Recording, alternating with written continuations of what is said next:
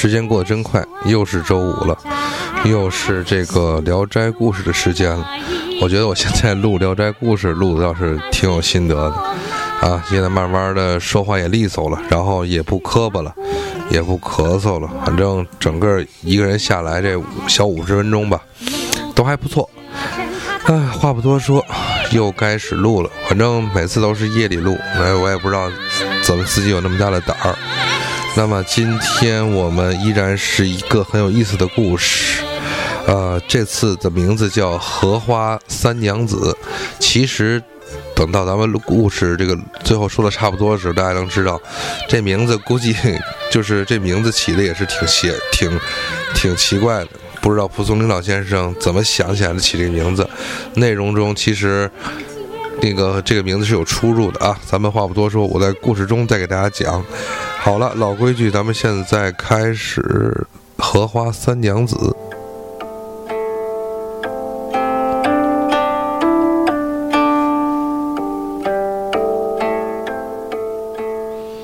我就抓紧时间，所以音乐转的比较硬。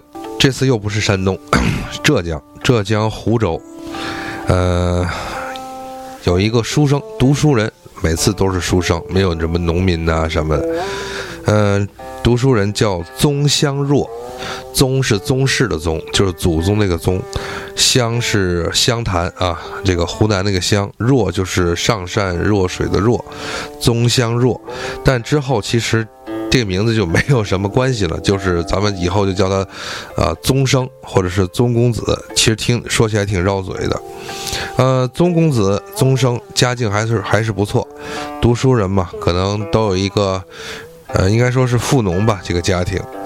那么他也算是个读书人，知书达理，呃，年纪呢，这里边原文没有说，我们姑且把它。定性为二十出头，差不多就这个岁数。啊，就说有这么一年的秋天，故事开始。他呢家中也有地，那么去地中呢例行的去检查家中这个自自家的这个田地的这个庄稼长势情况。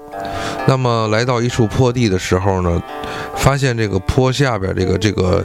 呃，就是河沟啊，就是不是这种应该说干涸的河沟底下也会种粮食，在这河沟底下这个庄稼呢，哎，不一样，没风啊，但是呢，这个应该有有风的时候会出现，大家都知道麦浪啊，或者是其他的这个庄稼被风吹起来，哎，摇摆很漂亮，包括什么咱们在江苏、浙江那边，包括或者是湖南、湖北有些地方会出现的那种油菜花田，被风一吹都很漂亮，那么。宗生看到的就不一样了，没有风，但是就是说这个庄稼地里边哗哗作响，哎，这这个宗生奇怪，这是什么情况？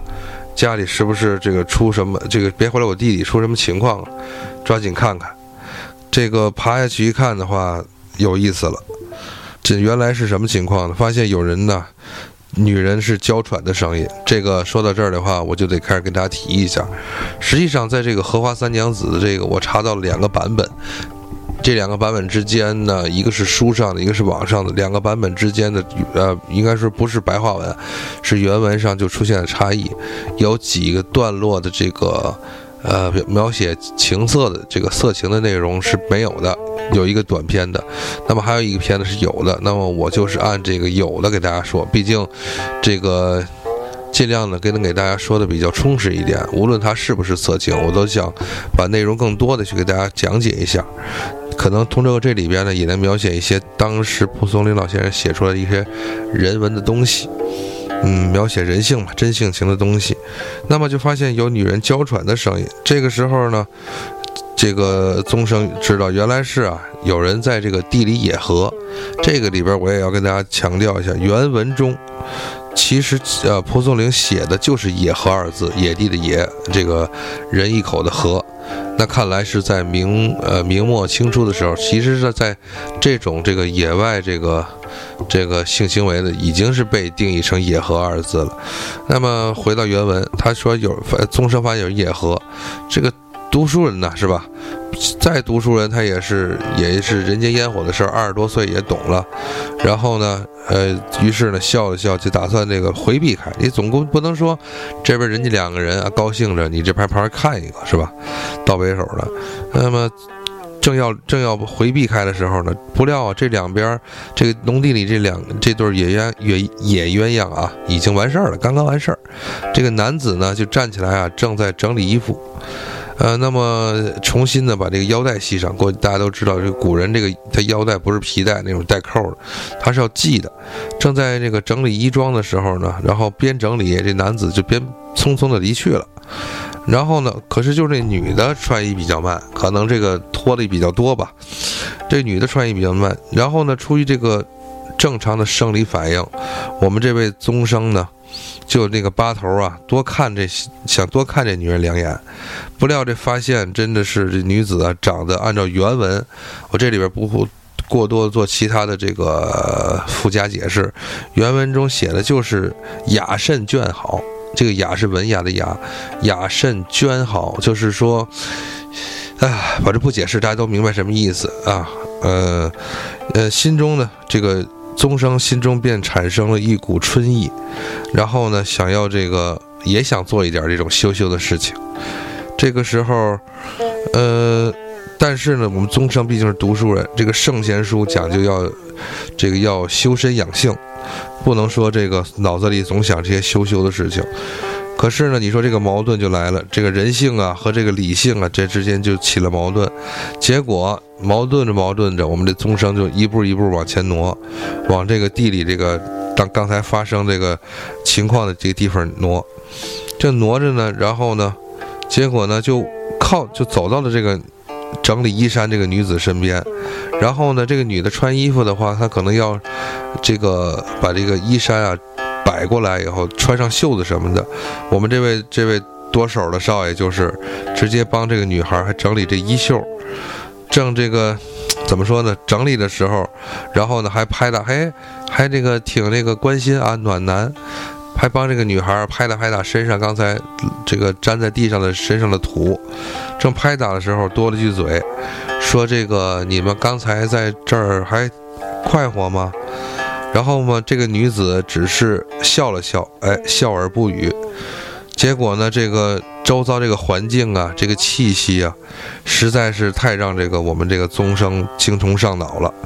他结果呢，更靠近这个女子，趁这个女子啊还正在整理衣服没有穿好的时候，哎，顺手把这个这个手就从这衣缝里滑进去了。滑进去之后呢，就摸到了这个女人细腻光滑的皮肤。而且不仅是说只是单纯的摸，这个原文里边另外一个版本写到，还上下来来了几个回合，各触及这个女孩各种这个羞羞的部位。这里边我就不太多说，大家可以想一想啊，你把衣服，你把手滑进女人的身体，能干什么？呃，就在这个时候，这个女人身上脸上呢露出了这种，这个很多人都见过，或者是很多人都。呃，这个露出过的这种这种非常神秘的一种笑容，然后呢，紧接着说到，就是说，真是个傻秀才，真是你想怎样就怎样呗，这么这样摸来摸去做甚？那么的书生啊，就是书生，这女孩都说出这话来了，是吧？我们结果我们这位宗生啊，还出于礼貌，出于礼貌的话呢，然后想先问一下这个女女孩的这个姓名。这典型的这就是文人之间相交的一种感觉。那么这女子反反说道，就是说，既然是想要春风一度，是吧？又何必这个刨根问底儿的问呢？是吧？就何必这个互相知根知底儿，就相当于一夜情吧？这种说，难道你这开个玩笑说，难道你这个跟我爽完以后要给我立个贞节牌坊吗？其实这是很。一种犀利的自嘲，或者是或者是解嘲吧。我们这位宗生就说，就还还一本正经的啊，说这个，说这个天为地啊，地为毯，这个做法啊，实在是这个山间懒汉和这个村妇的乐趣。以以小姐你的这个天生丽质，这样低俗的这种优惠方式啊，我觉得不妥啊，也不文艺，是吧？那么女孩说。女子说：“那你觉呃，我觉得啊，你可能说的也在理。然后呢，这个宗生说：那这样，那那宗生说啊，那这样，呃，我家就是我这书屋啊，正好离这儿不远啊，这不是顺水推舟了吗？这不是俩人，呃，请就寒舍一座。女这个女子呢，辞说就是说，人多眼杂。这大白天的，虽然我们刚和一个，你们前面这前你这前面这位就是刚和这个野合，但是人多眼杂，我觉得还是不妥。那这样，呃，我夜里过去，你呢，你等我，是吧？嗯，说完了，便匆匆的这个从这个田间小道就离开了。时至深夜，这女孩还真来了，呵，这回可可是真的合了这个宗生，这个书中自有颜如玉的愿望了。两人呢，乘雨水之欢，亲密无比。这个按照怎么说，书里一贯的写法吧，《聊斋》一贯写法就是夜夜偷香，是无人知晓。这个已经开始了没羞没臊的生活了。呃，说这个。这个是就是故事发生的时候啊，正巧啊，他们这个小村里边有一个寺庙，这个寺庙呢，在在这前后时间来了一位这个挂单的这个番僧，西域番僧。这个东西还真是书中特意写到，不知道这西域番僧是不是这个从天竺啊，或者是西藏啊等地，或者是什么地方来的番僧。那老和尚这个白天的时候呢，和这个我们的这个宗公子啊擦肩而过，因为村儿也不大嘛，是惊讶说道：“这个公子，你慢走，我看你这个身上有邪气，你是不是最近撞到什么了？”宗宗生说：“没有，没有，没有，没有。”就觉得这神经病吧，这这老老秃子是吧？啊，然后就说完就走了。然后呢，没过几天，我们这位宗生就生了怪病了。哎呀，卧床不起啊，浑身无力。嗯，你说这个按照这个平，按照怎么说呢？这个一般情况，这个可能他就被抛弃了，是吧？就成了一个落魄的这个书生。但不是，故事啊，怎么说呢？还挺温暖。我们这位女子啊，神秘女子，一听说宗生病了。还反倒百般的照顾他，特别体贴啊，端茶倒水的，呃，而且呢，每次来呢，还给他带一些好吃的水果点心，说生病人得补补啊，还给我们公子带来好吃水果点心。但是唯独一样，这个每天这点事儿啊，不能耽误，这个课程不 不能不能放下，每天晚上只要来了，必然得咱得行这点行这房事，呃，这个不能落下，是吧？我们这位宗公子啊，真是到了那个广告里说的这句，仿佛身体被掏空的地步了。哎呀，真是，这怎么说呢？欲罢不能啊！你想拒绝也拒绝不了，心里还有点小痒痒。可是就天天这么掏，身体也受不了了，是吧？这这这这这，这都要瘪了，这都要。就想的是能不能想个主意，就给这女孩先先先先那个嘛，先停两天啊，活不了了这种怎么办呢？哎。我曾公子一拍脑门啊，想起来，我前两天不是遇到那个老老老和尚了吗？我把这个那个茬想起来，我吓唬吓唬他。结果呢，后来正好呢，跟这个女子说话的时候就说：“我呀，前两天啊，我看一个老神仙，这老神仙跟我说，你遇到妖精了啊，你遇到妖精了，这个你得除了他，还给我符，说啊，这等妖精来了以后啊，我得拿这个符，我就把它降了。”降了以后我就没事了。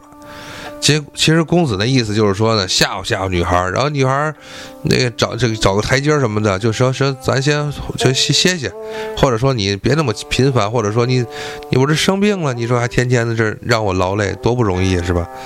不料啊，这女孩真当真事儿了。听完这个事儿啊，这脸色大变，惨白，白了又紫，紫了又黑，黑了又绿，然后绿了又白。嚯，这这就不行了。手脚冰凉，哟，宗宗生一看这是怎么回事啊？结果呢，然后这啊没说两句，女孩就跑了。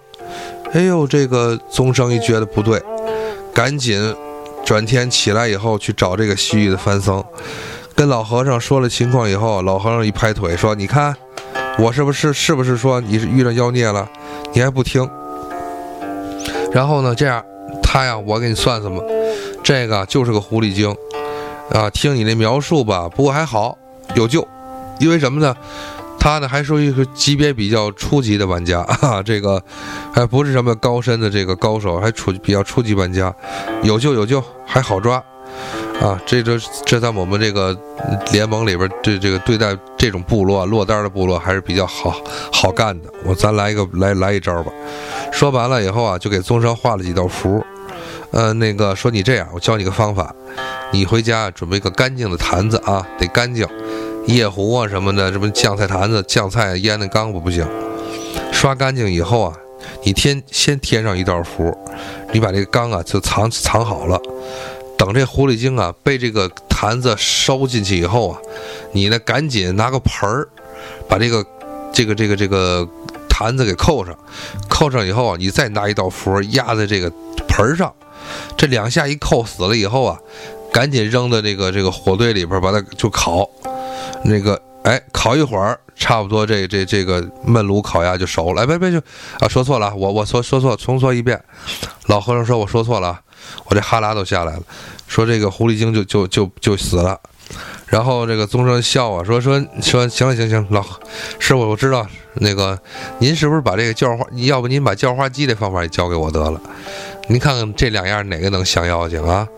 行了，这个咱也不开玩笑了，就照您这办吧。然后领了符，我们这个宗生就就把这个这个到回家以后，跟家里的下人一一的嘱咐好这个降妖的这个方法，然后咱就准备着。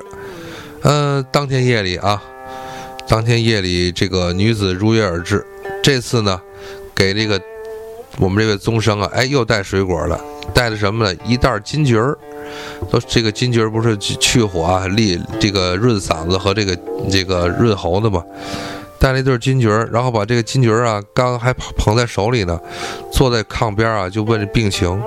这刚说没两句啊，这是，然后呢，就听这个准备好的这个这个坛子藏起来的坛床底下坛子，日一下，这这一阵那个这个风起。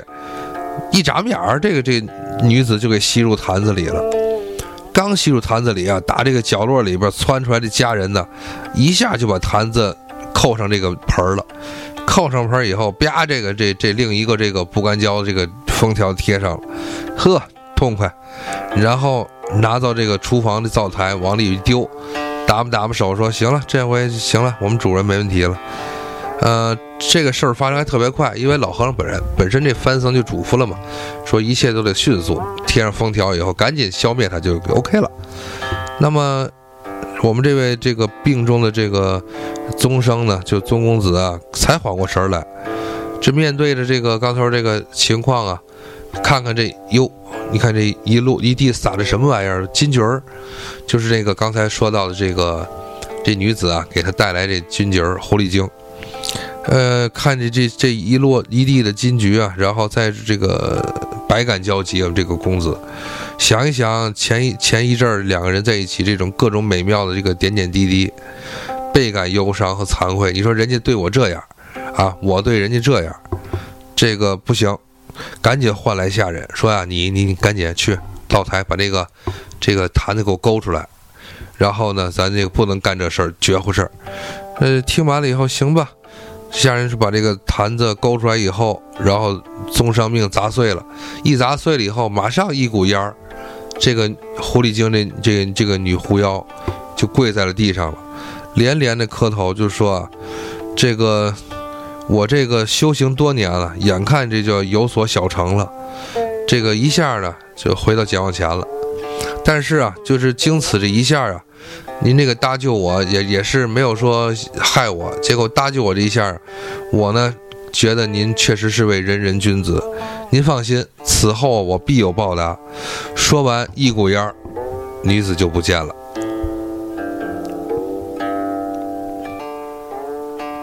可是那女子不见了归不见呢，病还在呢。没过几天啊，这个宗生就有点病入膏肓的样子，家人呢也是。这个没办法了，说不行，咱们先准备着后事吧。然后派人去挑这个棺木，结果呢，去挑棺木的半道碰见了一个女孩。这个这女孩问及家人说：“你是不是宗府的下人呢？”啊，然后我呢是这样，我是宗公子的远房表妹。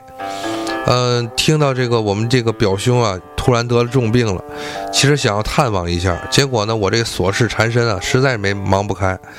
那这样吧，我这手里有本有包这灵药，你拿去，赶紧给这个你们这个位我这表哥呀，那个煎了煎了喝一下喝下，啊，我这个就先先没工夫去找他了。那个你带我转带好吧，给。结果呢，下人也是听话吧，反正带着药回来了，然后交给管家。管家说：“要不去就这个药先喝着，既然是亲戚送来的。”哎，结果这这一副灵药果然是果然见真灵，喝下之后立竿见影，药到病除了。这宗生啊，这个这一两天呢就康复了。康复完以后，就和这下人讨论这个事儿。这表妹送来的药，哎，哪有表妹呀，是吧？我这没有这个亲戚呢。哎，一拍腿说：“看来啊，真的是这个狐狸来报恩来了。”然后呢，结果宗生呢便这个向隔空遥祝这个感谢之情，说啊就觉得挺谢谢这个好意，并那个希望有缘咱们再见。呃，事后啊，有一天。这个找就是还有一天晚上，病也好了，该读书读书呗。我们这位公子，你毕竟也是读书人。结果发现呢，外边有人啊，叠纸弹窗，在夜里边推门一看呢，嘿，原来就是这个狐妖来了，又又来了。然后这狐妖进门就说：“说这个分别分别以来啊，每每这个想思念，我这个感恩报德这之情啊，莫敢难忘。说这个怎么怎么报答呢？这样。”这不，您不是因为孤单才跟我做这些羞羞的事儿吗？是吧？那既然您孤单，我这样，我给您啊找来介绍一个伴儿，找一个好伴儿，您家就凑合着笑纳。这里边呢，我多说一句，其实，在原文中他写的是，呃，就是大概意思是要这个女子啊，要给宗生介绍这个一个那个一匹，就一匹这个女子。他他这个量词用的是匹布匹的匹，或者是一匹骡子一匹马这个匹，这里边我感觉还是有点重男轻女这个时代啊，对于女子的蔑视。你说哪有用这个练就是论匹的呢，对吧？女子，那么宗生就说你你介绍这个人是何人呢？那狐妖就说啊，我给您介绍一个这个百合网的相亲啊，这个。当时，我现在不能跟您说是谁，我给您介绍一来，咱来一个相亲，啊，你呢，您呢这样按我说的这，咱们有约会啊，我给打这给您说这暗号，明天早上起来八九点钟吧，您赶个早，去这个城边南湖啊，咱们湖州城边南湖，您看有那个湖边湖里边那个边上有踩藕踩菱角的那个女孩们，你找一个身穿白纱的，你找找完以后呢，你就你就去过去跟着。搭搭讪，他要搭搭讪为好，要不搭讪的就可能就消失了。这时候，消失你别着急啊，你听我说，这个你呢，到了一个在那荷叶底下，你找找一个这个这个梗啊，这个杆儿最矮的这个荷花，采下来带回家。你带回家之后呢，拿那个蜡烛啊，你点那个花蒂。就是这个里边，我做一个名词解释。这个花地的地啊，就是草字头一个帝王的帝，它指的是那花哪儿呢？就是花根部和这个茎之间交汇那个地方，就花根那个地方叫花蒂。然后这女孩说：“你点这花蒂，你点完了以后就能看见它了。而且这女孩呢还能保您长寿，也不像我是吧？能把您掏空了是。然后呢，就是您谨记我这个指点啊，别忘了。”这说完了，这女孩啊，这个女女狐妖啊，就起身要告辞。这个宗生啊，你这好了好了病也是忘了，又来了，又又还是想这点事儿呗，追求的就是吧，就这这些纯洁的男女关系。这个还要挽留他求欢。这个我们这个这个狐妖立辞道，说说呀，我自上次遭到这个大劫，这个顿悟了，这个已悟已入正道了，不是原来那那套东西了。说那个现在的我怎么能贪恋这个枕席之爱呢？而别而而那个给一个别别人平添这种烦恼、忧伤和怨恨呢？这个这事儿我已经不会再干了。说完呢，飘身而去。嗯，按照这个怎么说呢？转过天来一大早，我们这位宗公子就按这个前面这个女狐妖说的，到了这个南湖，说在这个湖边啊找个船船家，往里往里划呗。滑的时候呢，就看这种踩这个莲藕啊，踩这个莲莲蓬或者是这个菱角的女孩们，一组一组的都在这个也坐小船来踩。结果呢，看到这个有有有一个女孩，书中原文形容形容为这个绝代，说绝代而也，这个佳人绝代佳人，一个女孩，长发垂肩，而不是说那种盘盘发啊。这在明清两代呢还其实讲比较重视盘发，有男孩女孩，哎，不是男孩女孩，这个结婚女子和未婚女子都是两种不同的盘发方式，但是都是盘发。那么这个女孩呢是身穿白纱而垂发，哎，从衣着上就不俗气。哎，公子觉得就差不多就是她了，赶紧呢。督促这个呃，督促这个船家划船而去，结果快靠近的时候，哎，人不见了，还真是，呼一下就没了。行，宗生这样不太着急，赶紧咱找，这个弯腰就扒开叶子找找，找到了一根啊，还真是这个梗啊，也就是不到一尺长，这一尺是三分之一米嘛，不到一尺长的这个红莲花，哎，小心翼翼的折下来以后带回家，呃，然后呢，用这个蜡灯啊。点好了以后呢，拿这个蜡灯的小火苗，这个慢慢的去烧这花根儿，结果烧着烧着，哎，感觉后边好像来人了，扭头一看，呵，真是那个美美丽的少女已经站在身后了。哎呀，宗生真是惊喜交加呀。然后呢，这个，然后直接就是这个叩拜道，呃，这个就是连连称好。这个女子说：“哼，真是痴傻之人呐，我啊。”可不是凡人，我是狐妖。你要是跟我在一块儿，可能将来得给你带来灾难也说不定。是谁是啊？教你这个找到我的呀？呃，宗生这点你别看是读书人，一般都说读书人都是直，这点宗生露心眼了。我可不能把我前面那位前任前女友给你端出来啊！我呢，然后这宗生就说说没没没没谁，就是我就是我自己找的。我我觉得我得认识你，咱俩得有缘分。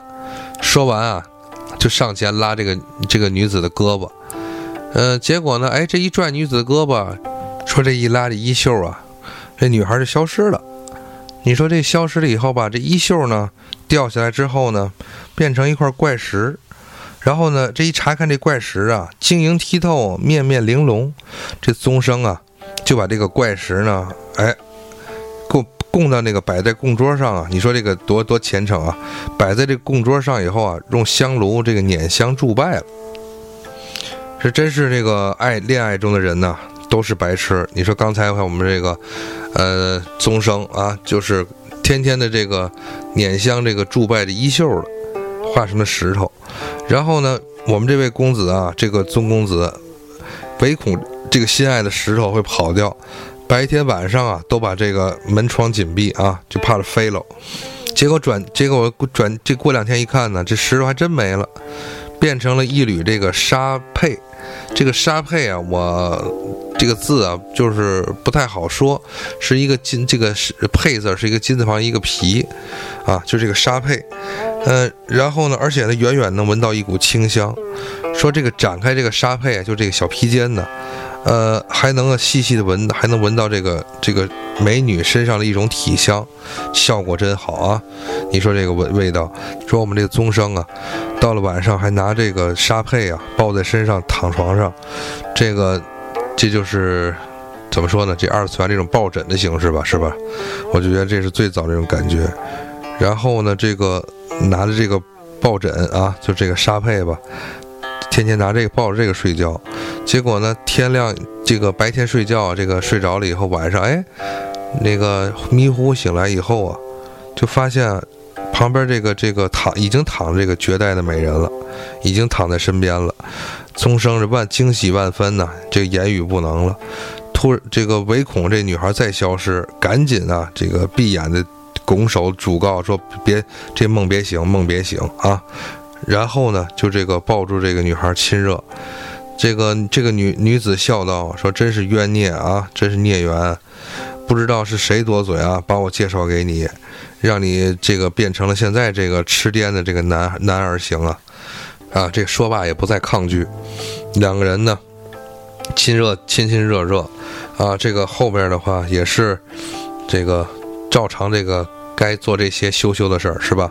那么在这个行房事的时候啊，而且是特别有意思。这个文章中写到说，女孩啊几次都要承受不了了，说提出来要要要要要得停一下，这个我得让我得我我得让我歇歇。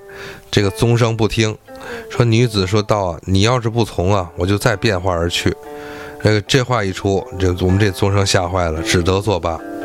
那这个就是我之前说的删减过一段，说这个不让停啊，是吧？之后呢，两个人亲密无间，情浓意浓，这种啊，这也是夫妻之间的，就就是形同夫妻了嘛，举案齐眉。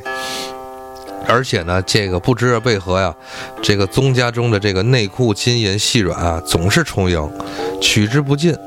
这个女主人，我们这位已经是做到了这个女主人大奶奶了，这个宗宗家大奶奶。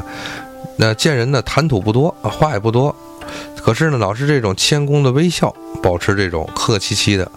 呃，宗生呢，也是不轻易的对外人啊说这个这个新大奶奶的身世来历。后来啊。嗯，这位这个大奶奶，这个这这个女子还怀孕了，这个十胎这十月怀胎一朝分娩，到了快预产期的时候呢，大奶奶说啊，这个夜间让这个丈夫这个宗生把门反锁啊，让这个下人们都回避，然后自己躺在床上，用这个一把小刀啊，自己划开肚脐下的皮肉，肚脐下的皮肉，取出一个男婴。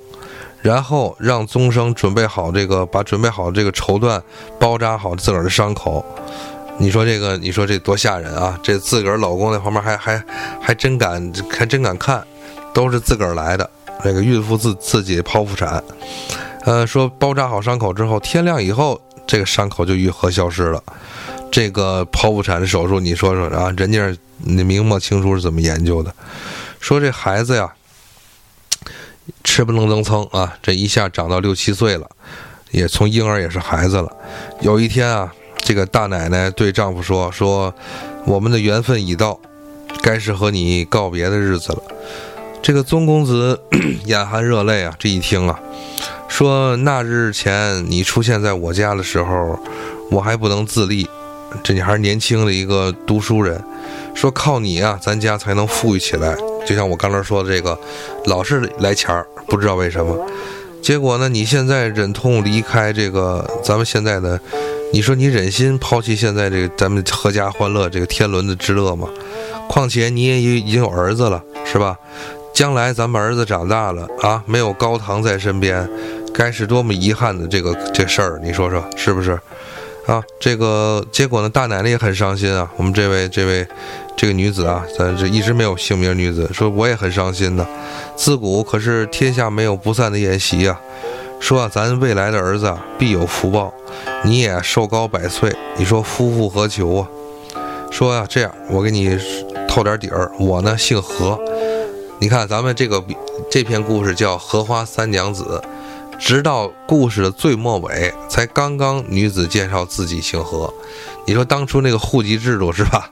是多不完善，是不？这两口子过了七七八年了，都不知道对方姓什么。嗯，说这我本姓何，咱们过了这么久啊，我第一次告诉你实话。以后你这样，你要是思念我呢，就拿出啊我这个身上的这个贴身之物，你呼唤我名字就能看到我了。啊，说罢这个。腾身而起，这就要走了，转头啊，就只是对这个自己老公啊，这宗公子说：“我走了。”转身，这叫这叫飞起了。结果呢，公子啊，这个跳起来抓住妻子的脚，想想再留一下，却不得，只得只能是只是抓抓起来啊，娘子的一一只鞋。这个鞋落地之后呢，化作了一块石砚。这个实验可能一开始我个人的理解啊，跟听众朋友说，我个人理解是那个砚台，笔墨纸砚那个砚，文王四宝。后来我查了一下，挺有意思。这个实验是石头的石，燕子的燕，它呢据说是一种动物还是鱼类的这个化石，好像是。然后这个还入药，这个入药这种这个实验这个药材呢，还专门的是针对于这个肾病肾病。啊，和一些性病，还有什么就是这个，这个一些化瘀的功能，这个就是这个实验的这个中药功功效。然后说这个掉下来这个化成鞋那个这个鞋化成的实验，比朱砂还红，也是晶莹剔透，像水晶一样啊。宗生呢将它这个好好的收藏，说以后啊。自大娘子这个何何姓女子走了以后呢，然后呢说宗生每每想起这个妻子以来，就翻出箱子，拿出当时啊这个之前不是咱们故事里不是说他这个拿那个石头，然后变变成了一缕这个呃沙胚嘛，沙胚一缕沙胚。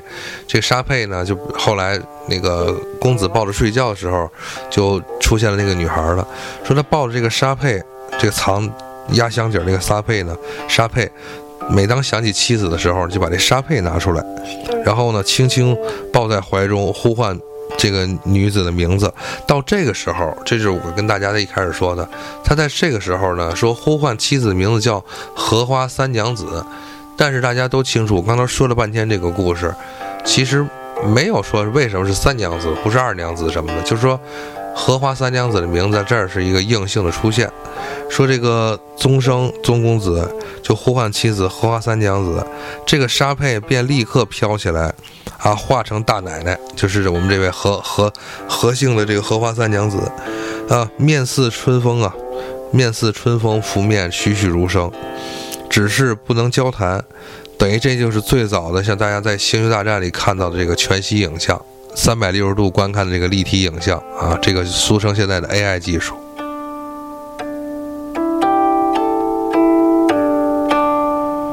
好了，这个故事戛然而止，这就是一个完呃完整的故事。最后又是一个仙子，就是狐仙飘飘而来，飘飘而去的故事啊。那么今天我们话不多说，呃，前后两位比较神奇的狐妖出现在了这位。